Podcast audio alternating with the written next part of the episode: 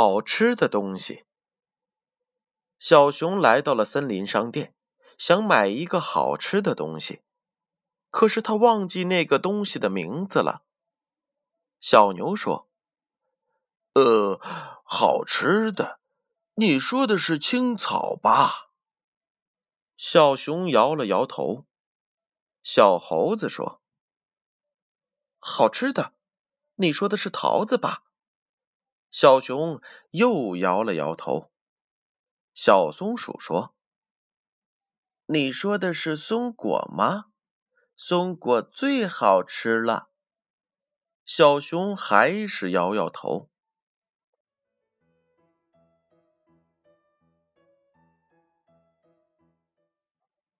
这时候，小兔子想了想，问道：“你买好吃的东西要干什么用呢？”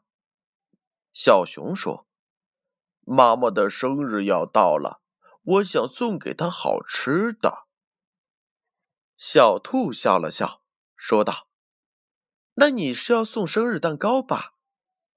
小熊终于笑着点了点头。小熊啊，可真孝顺，相信熊妈妈收到蛋糕后一定会很开心的。宝贝儿，你记得妈妈的生日是什么时候吗？你又是怎样帮助妈妈庆祝的呢？把这样的答案深深的埋在心里吧。记得等妈妈和爸爸过生日的时候，好好的表现，送给他们一份珍贵的礼物吧。